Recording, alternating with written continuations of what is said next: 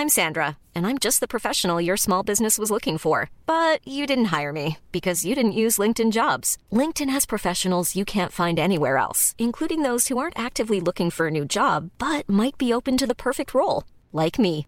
In a given month, over 70% of LinkedIn users don't visit other leading job sites. So if you're not looking on LinkedIn, you'll miss out on great candidates like Sandra. Start hiring professionals like a professional. Post your free job on linkedin.com/people today.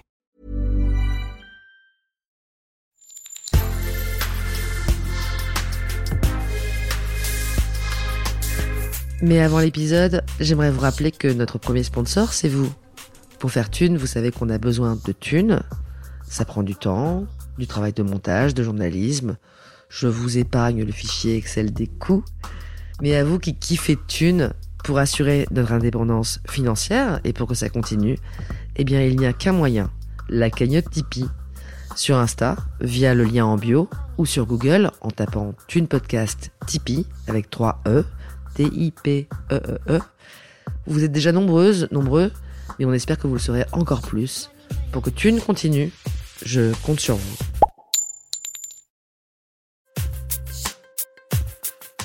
Thune, le premier podcast intime sur l'argent.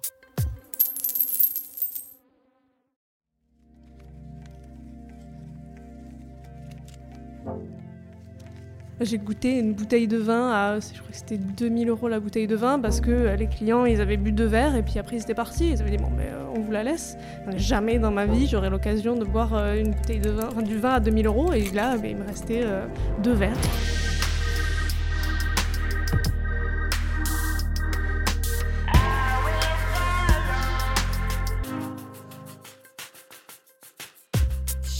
Oh, les vacances de milliardaires sur des yachts de super luxe.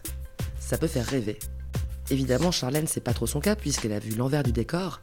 Elle était hôtesse matelot sur ses bijoux flottants dont les propriétaires dégoulinent littéralement d'argent. J'étais bien curieuse d'avoir son témoignage, mais j'avoue que je ne m'attendais pas à être aussi surprise par de nombreux détails de la vie quotidienne à bord. Bonne écoute. Aujourd'hui, on va parler d'argent avec Charlène. Charlène, tu es matelot, C'est ça. tu es également diplômée capitaine, Ouais.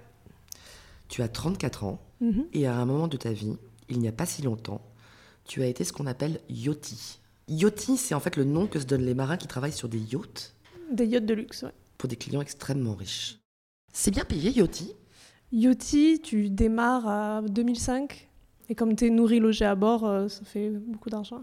Par exemple, par rapport à un travail de matelot classique, c'est quoi la différence? Matelot classique, euh, ça serait dans les 1008 salaire de départ.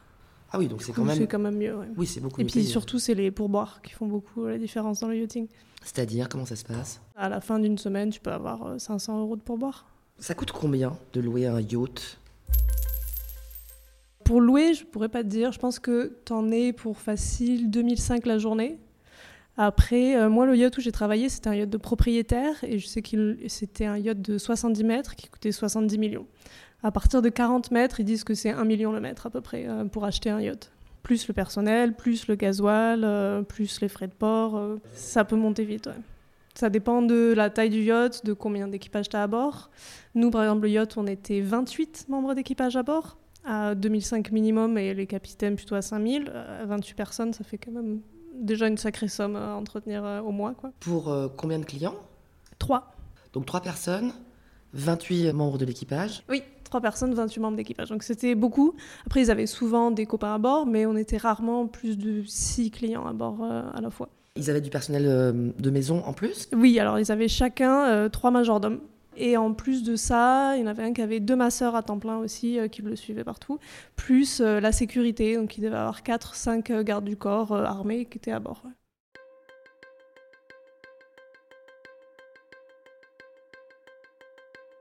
Ils faisaient quoi ces gens, ces clients? Les clients, c'était, ils faisaient partie, euh, on va dire, du bas de l'échelle de la famille royale d'un pays du Moyen-Orient. Et ton boulot à toi, c'était quoi dans ce cadre-là? Alors moi j'étais hôtesse matelot. Donc à l'origine je voulais faire juste matelot, donc c'est-à-dire s'occuper de manœuvrer le bateau et tout ça. Et en tant que fille, dans le yachting c'est assez compliqué d'être matelot. Et donc du coup j'ai réussi à négocier à faire hôtesse matelot. Et donc hôtesse, c'est en gros euh, femme de ménage, donc tu vas faire le ménage, après tu sers le café, tu sers la bouffe, euh, puis tu t'occupes, euh, tu t'occupes des gens, des clients, quoi. Un peu, un peu comme une gouvernante, quoi.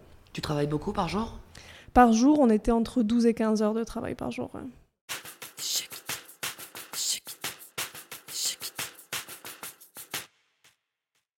L'arrivée des, euh, des clients à bord, comment ça se passe? Alors l'arrivée des clients, bon déjà tu as une semaine de gros gros ménage euh, pour être sûr que tout soit euh, nickel. Euh, et puis l'arrivée à bord, quand ils arrivent, il y a un paquet de trucs euh, à penser en fait quand ils arrivent. Donc déjà ils ont tous des spécificités. Par exemple il y en avait un qui ne, il ne buvait que de la vitelle et ne voulait rien boire d'autre. Et par contre il prenait son bain dans de l'évian. Et donc, euh, fallait pas mélanger les deux parce que du coup, sinon, tu lui donnais de l'eau du bain à boire, quoi. Donc, ça, ça faisait mauvais genre. Après, les bains, c'était ses majordomes qui s'en occupaient. Mais donc, voilà. Donc, faut savoir, lui, il boit ça, lui, il boit ci. euh, chacun leur spécificité. Euh, quand ils montaient à bord, par exemple, ils adoraient avoir euh, des, des petites serviettes chaudes et mouillées. Et donc, fallait qu'on soit prêt avec euh, les serviettes mouillées dans le micro-ondes. Et dès qu'on les voit arriver au bout du quai, hop, on allume le micro-ondes. Et puis après, on court, on se met sur la passerelle. On a un petit plateau euh, en argent avec les serviettes. Ils rentrent, ils les prennent. Et quelqu'un d'autre avec un petit plateau vide où ils jettent les, euh, serviettes juste pour qu'ils rentrent, en fait. Juste déjà, ça, pour qu'ils rentrent, il fallait être super prêt. Il faut se tenir bien, un peu presque au garde à vous. T'es habillé comment, toi sur, euh, Alors l'uniforme, c'était la mini-jupe pour les filles, qui est pas forcément super pratique euh, sur un bateau, mais bon, c'était euh, une mini-jupe short, donc il y a quand même un short en dessous, donc c'est, euh, ça va. faut que ce soit un peu sexy, en fait. Voilà. C'est dans le contrat que... Mais pas trop, par exemple, il fallait qu'on soit maquillé, mais pas trop. On a le droit d'avoir du vernis, mais que du vernis nude. Pas de, pas de couleur. Tu vois, maquillage, pareil, un peu de mascara, mais pas de couleur. Moi, j'ai des tatouages. Au début, il m'avait demandé de les cacher, donc je mettais du fond de teint dessus. Mais c'était à Cannes, et donc du coup, il fait 35 degrés. En 5 minutes, le fond de teint, il a fondu. C'est dégueulasse. En plus, ton t-shirt, il est blanc. T'en mets partout. Donc, au bout de deux jours, ils ont dit, Ah, c'est bon, c'est pas grave, les tatouages. Ouais, donc il y a quand même un niveau de standing où il faut faire, faut faire vachement gaffe. Les marins, les yachtis, qui sont castés pour ce job-là, tu penses qu'ils sont castés sur leur physique également? Ah oui, complètement. Ils sont complètement castés sur leur physique. Ça peut être très compliqué euh, pour, euh, pour les personnes de couleur de faire partie du yachting, parce qu'il y a vraiment un truc euh, où euh, beaucoup de gens veulent juste se faire euh, servir par des petites blanches, en fait. Et du coup, euh, c'est euh, faut être mignonne, faut être souriante, et puis il faut, faut faire joli en photo, quoi. Euh, Tu savais que tu t'en- tu t'engageais pour euh, toutes ces spécificités, en plus de ton boulot de matelot quand tu as commencé dans Pas le du tout, non, pas du tout. Au départ, moi, on m'avait dit, ah, c'est un boulot, tu verras, c'est super bien payé, il n'y a pas grand-chose à faire. Parce que c'est vrai qu'en tant que matelot, il n'y a pas grand-chose à faire quand tu es matelot. C'est-à-dire que le bateau, il est nickel, et ton boulot, c'est de nettoyer le bateau qui est déjà propre. Et donc, c'était très bien payé pour ça. Et en fait, euh, c'est une fois à bord qu'on m'a dit qu'il fallait que je fasse au test aussi. Et là, voilà, c'est pas la même chose. Ils prennent 3-4 douches par jour. Il faut que tu laves entièrement la douche à la javel, enfin la salle de bain, à chaque fois qu'ils y sont. Et s'ils veulent reprendre une douche 5 minutes après, il faut que ce soit propre. Donc, tu es toujours en train de courir fallait qu'on dorme dans nos uniformes parce que s'ils se réveillent à 3h du matin et qu'ils ont décidé qu'ils voulaient un café, il faut qu'on soit déjà dans l'uniforme, faut pas qu'il soit froissé, donc faut pas se mettre sous les couvertures, enfin il y a plein de trucs où en fait tu es tout le temps en train de travailler quoi.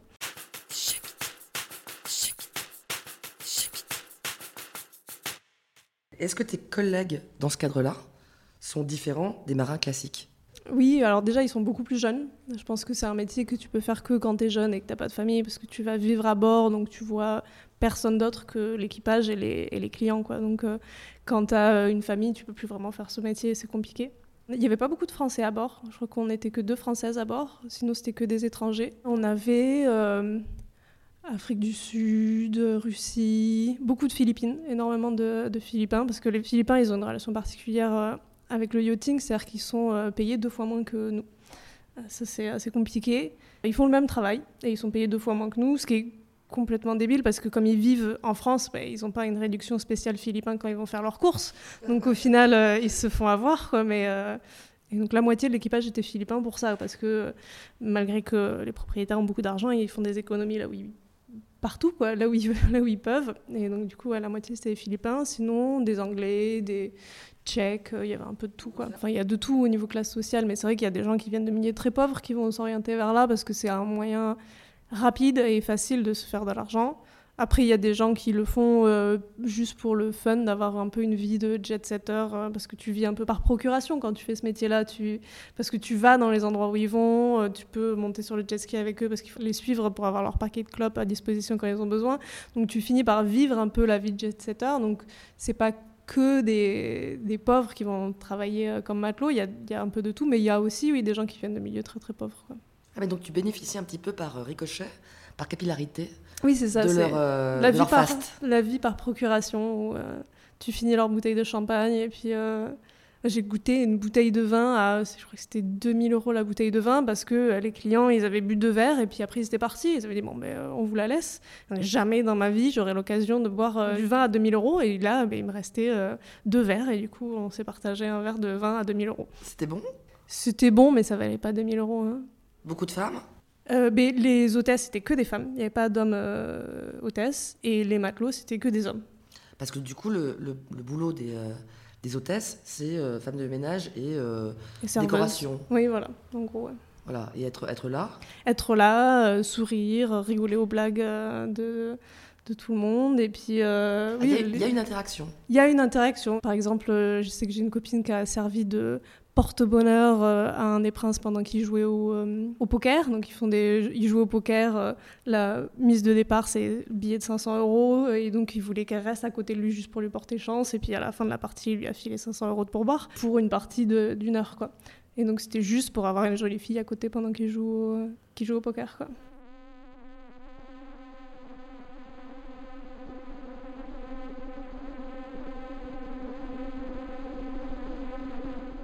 Forcément, on se pose la question est-ce qu'il y a de la prostitution? Euh, Oui, malheureusement, il y en a beaucoup.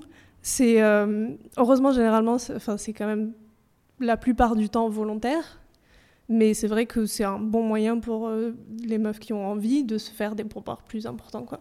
Comment ça se passe? Moi, je sais que j'étais approchée euh, une fois par euh, le prince et j'ai euh, été euh, paniquée. Ça a été, ça a été très effrayant. J'étais dans le salon à côté du prince. On se tient au garde à vous et on attend qu'il demande quelque chose. Et puis il me demande d'aller mettre son, son manteau dans sa chambre. Ce qui est assez surprenant parce qu'il a un majordome qui s'occupe de ses habits d'habitude. C'est pas moi qui le fais, mais bon, il me le demande. Donc je lui dis oui, votre majesté, pas de souci. Je prends son manteau et il faut que je me tape les cinq étages à pied pour aller jusque dans sa chambre. Sauf que lui, entre-temps, ben, il a pris l'ascenseur, il est allé vachement plus vite. Et donc, je retrouve, me retrouve dans la chambre, j'accroche le manteau, et là, il est dans la chambre. Et il me dit Oui, euh, tant que t'es là, tant que, comme s'il ne savait pas du tout que j'étais là, tant que t'es là, est-ce que je pourrais avoir un petit massage? Et euh, moi, j'étais un peu paniquée. J'étais Non, non, mais moi, je suis très nulle en massage, je ne sais pas du tout comment on fait des massages, ça va être très nul. Et il insiste pendant un moment, et donc, c'est quand même ton employeur, euh, il y a quand même un rapport de hiérarchie où, qui fait que quand quelqu'un insiste, c'est un peu compliqué de dire non. Et donc il dit ah non, mais juste le dos, t'inquiète pas et tout. Donc je fais ok, d'accord, le dos, 5 minutes et puis c'est tout. Et là, il se fout à poil euh, en peignoir. Et il s'allonge. Il retire son peignoir. Il retire son peignoir. Enfin, d'abord, il va se changer, il met son peignoir. Et après, il sort et il est en peignoir. Et là, il l'enlève pour euh, se mettre sur le lit et il s'allonge sur le lit. Donc, tout nu. Donc tout nu sur le lit. Et euh, monsieur de euh, 60 ans, voilà, sur le ventre. Et donc moi, je suis en panique et je lui fais un, le pire massage euh, de l'histoire euh, du bout des doigts, comme ça. Là, j'essaie de tapoter un peu, mais sans trop, euh, sans trop insister. Et au bout de même pas deux minutes, il a compris que ça irait nulle part. Je pense que c'est comme ça qu'il approche les filles, généralement. C'est comme ça qu'il va voir s'il y a possibilité. Mais moi, il a vu que j'étais avec trois doigts sur son dos. Et donc, il a dit non, c'est bon, ok. Et donc, il a remis son peignoir, il a ouvert une petite boîte dans sa chambre et il m'a filé 200 euros. Il a dit merci et il s'est barré.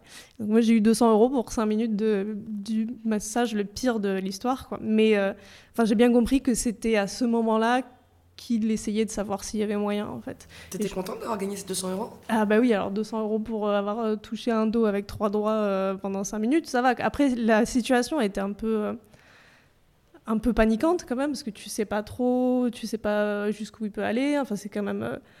la royauté, du pouvoir politique, est-ce que tu aurais vraiment, s'il se passait quelque chose, est-ce que tu pourrais vraiment te retourner légalement contre eux? Enfin, si, c'est tout, tout ça, c'est très compliqué, quoi. Donc, j'étais vraiment en panique sur le moment. Une fois que c'était passé, j'étais contente d'avoir gagné 200 euros, mais j'aurais préféré que ça se passe pas du tout, quoi. J'imagine que tu es allé voir tes collègues et que tu leur as raconté l'histoire. Oui, oui, et puis ça leur est, mais ça leur est tout arrivé. En fait, elles, avaient tout, elles étaient toutes passées par là. Et il y en avait une qui était allée plus loin et qui s'était fait 1000 balles, et euh, tant mieux pour elle, hein, c'était son choix. Mais euh, il avait tenté avec toutes les hôtesses, quoi.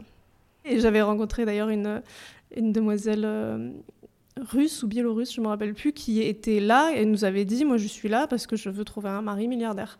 Et donc, euh, elle faisait euh, les saisons et elle essayait de fricoter en espérant que ça aille plus loin. Et malheureusement, c'est jamais arrivé. je pense que c'était un peu naïf de sa part de penser que en se prostituant avec des milliardaires, il y en aurait un qui finirait par l'épouser. Ça se passe pas comme ça, mais voilà, elle, c'était clairement son but. elle était là pour ça, quoi.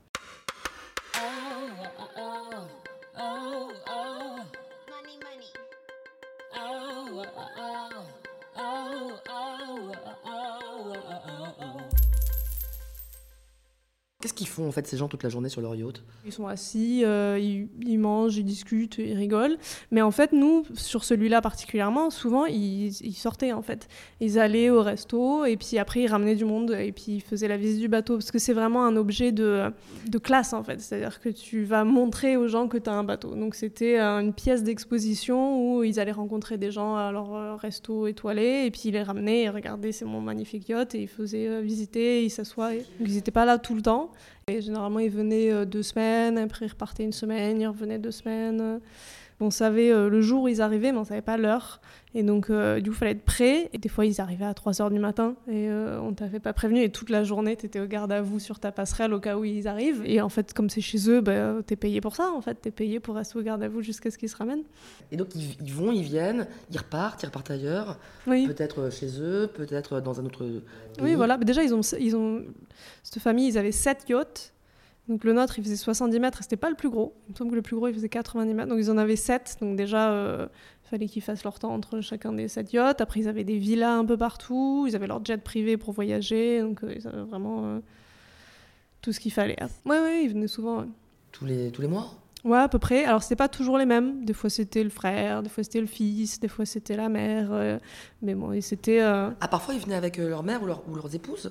Oui, alors généralement, s'ils venaient avec les épouses, c'était euh, ils se faisaient bateau séparés. Ils avaient chacun un bateau. Donc il y avait deux bateaux dans ce Les garçons dans un bateau, les filles dans un autre bateau. Après, il y avait euh, leur fils, des fois, qui venait, euh, qui lui devait avoir 25 ans. Lui, par contre, il venait avec un entourage. C'était assez, assez marrant. Il avait un, entourage, au sens, c'était des amis payés. C'est-à-dire qu'il payait des gens pour être ses amis. Donc, c'était des gens qui, lui, qui le suivaient, qui étaient là pour rire à ses blagues et faire la fête avec lui. C'est qui les, les, amis de location? Alors ça, je sais pas comment il les a trouvés, mais ça ressemble à des gens normaux, quoi. Et puis ils avaient l'air contents d'être là. Je pense que ça pourrait être toi et moi. oui, ça pourrait être nous, j'imagine. Après, bon, faut, faut avoir les connexions et les rencontrer. Mais je peux comprendre que dans ce milieu, c'est compliqué de savoir si tes amis ne sont pas là pour ton argent ni rien, et que c'est peut-être plus simple d'avoir un entourage payé. Et, et, comme ça, tu te prends pas la tête euh, à savoir si on essaye de te trahir ou quoi. Et donc, du coup, il avait ce groupe de gens, et ils étaient embauchés pour euh, faire la fête avec lui. Quoi.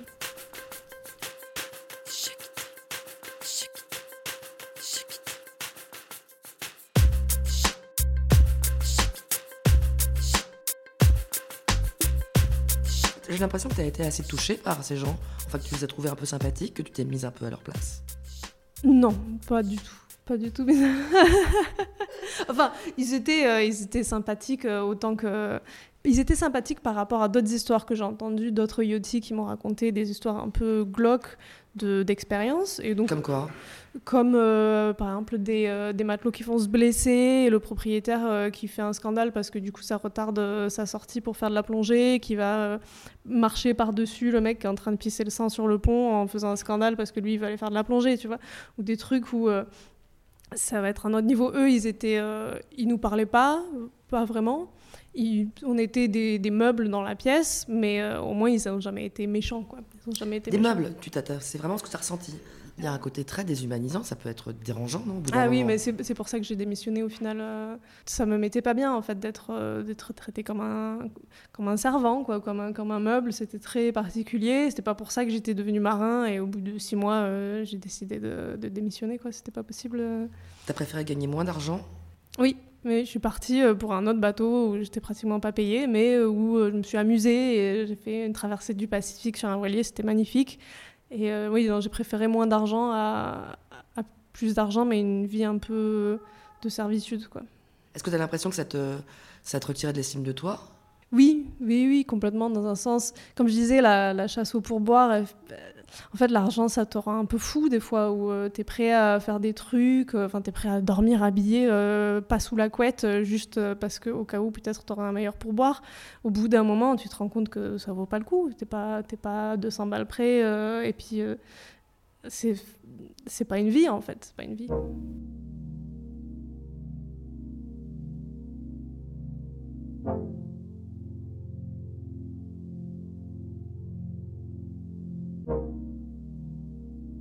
Y a des luxes que tu leur as enviés, ces gens? Je me suis imaginée dans, dans, leur basket en me disant que en me disant que moi j'aurais fait mieux dans le sens où euh, ils se faisaient chier en fait, ils s'ennuyaient, ils n'étaient pas, ils étaient pas heureux. T'avais l'impression qu'ils savaient pas quoi faire de leur journée. Moi je me disais mais si j'avais autant d'argent à jet privé pour faire le tour du monde quand je voulais, moi j'aurais fait des trucs fun, euh, ça aurait été mieux. Hein. Mais euh, parce qu'en fait ils avaient pas l'air, ça avait pas l'air fun leur vie. j'aurais pas envié leur vie.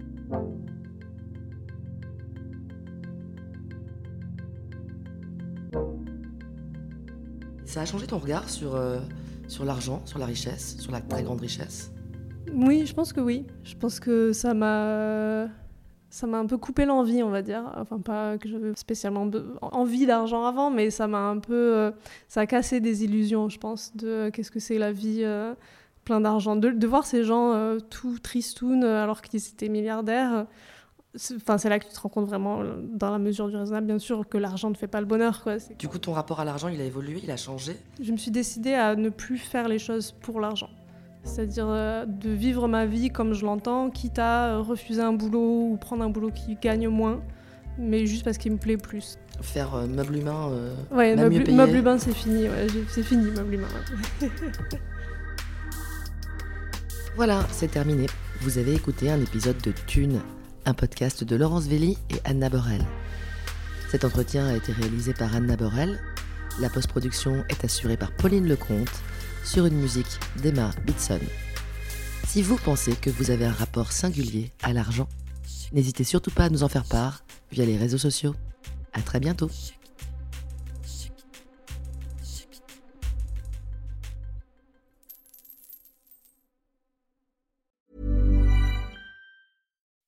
When you make decisions for your company, you look for the no-brainers. If you have a lot of mailing to do, stamps.com is the ultimate no-brainer. Use the stamps.com mobile app to mail everything you need to keep your business running with up to 89% off USPS and UPS. Make the same no-brainer decision as over 1 million other businesses with stamps.com. Use code PROGRAM for a special offer. That's stamps.com, code PROGRAM.